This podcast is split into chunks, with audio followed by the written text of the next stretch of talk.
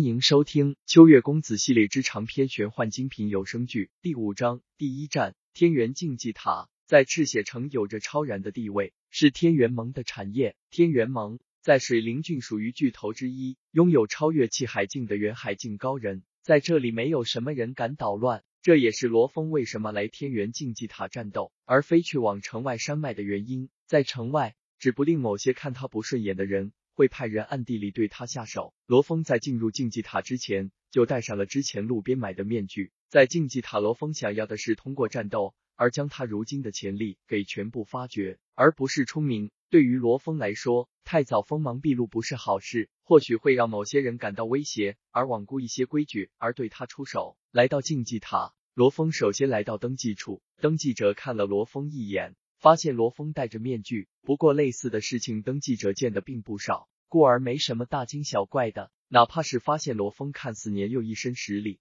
却已经达到内息境三重，登记者也面不改色。不过登记者没有怠慢罗峰，很快便登记好了信息，并且开始着手给罗峰安排战斗。竞技塔共分十五层，第一层就是登记信息的地方，第二层到第六层都是给内息境提供战斗的场所。第七层到第八层，则是炼气境战斗之所。炼气境在赤血城已经属于高手之列，寻常情况下，炼气境并不会来到竞技塔战斗，像是个猴子一样给人观看，因此只需要安排两层便已经足够。第九层属于气海境，能来竞技塔战斗的气海境就更少了。在赤血城，气海境足以成为一个小家族的家主，大家族的家主基本上都是气海境巅峰，这等存在。岂会轻易决斗？第九层整整一年，竞技塔都未必会开启一次。再往上，则是专门给格斗者安排住宿的地方，并且越往上居住环境越好。就拿第十四层来说，偌大的一层也唯有十个房间，那是唯有格斗者的巅峰强者才有资格住进去。至于第十五层，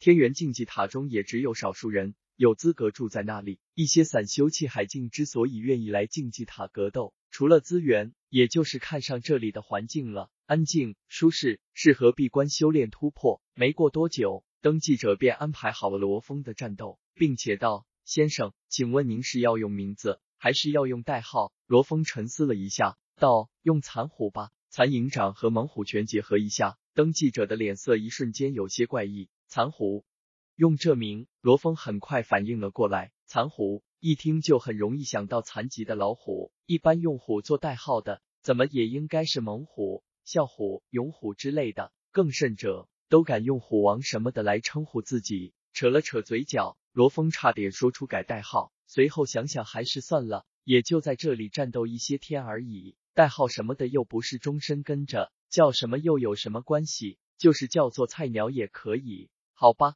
登记者看罗峰没有改名字的打算，只得无奈的将残虎这个名字登记在册。不多久，罗峰的战斗就被安排了下来，是在第二层的某个站台上。大约半个时辰后才会轮到罗峰。残虎先生，天元竞技塔的格斗并不阻止生死战，因此若是感觉自己遇到生命危急，可以喊认输，否则就算被杀，我们天元竞技塔也是不负责的。登记者郑重道。罗峰点点头，表示明白。正因为此，他才会来到这天元竞技塔。唯有生死战，才能激发出他的潜力，将真正的力量发挥出来。接过卡片后，罗峰便直奔竞技塔第二层东场。第二层东场已经进行到了第五场战斗。罗峰来到后台，在后面可以听到外面震耳欲聋的叫喊声，大概是观看者被战斗双方的血腥给刺激到了。而罗峰的到来，也引起了不少武者的注意。对于他们来说，不管对手是谁，哪怕是虚弱的老者和孱弱的婴儿，只要是对手，他们就会毫不留情的出手。罗峰戴着面具，可看其身形，只怕年龄并不大。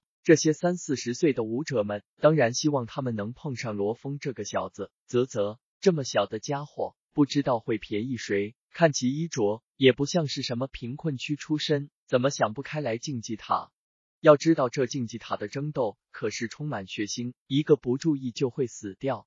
切，你管那么多干什么？这小子年龄小，对我们是好事，可以轻易赢得一场战斗，得到奖励。罗峰直接来到某处坐下，而后闭眼，压根没打算搭理这些年龄极大的武斗者。这些武者基本上都是平民出身或者出身低贱，直到二十多岁好运得到某些残篇功法，才开始修炼。由于过了修炼年纪，别看年龄大，实际上修为不堪一击，基本上也就是内息境一二重左右。罗峰还真的不看在眼里，整个竞技塔的第二层到第六层都是内息境的武斗，自然越往上水准越高。第二层只是内息境中水准最低的争斗。一个小时后，终于轮到了罗峰上场。而罗峰的对手，则是一位浑身肌肉鼓起的大汉。许多武者一阵失望，旋即暗骂：“真是便宜林大牛那货了，竟然好运遇到这么一个小家伙。”林大牛已经九连胜了，再取得一胜，不仅可以得到更多的银两奖励，还能去第三层战斗。第三层每次战斗得到的奖励，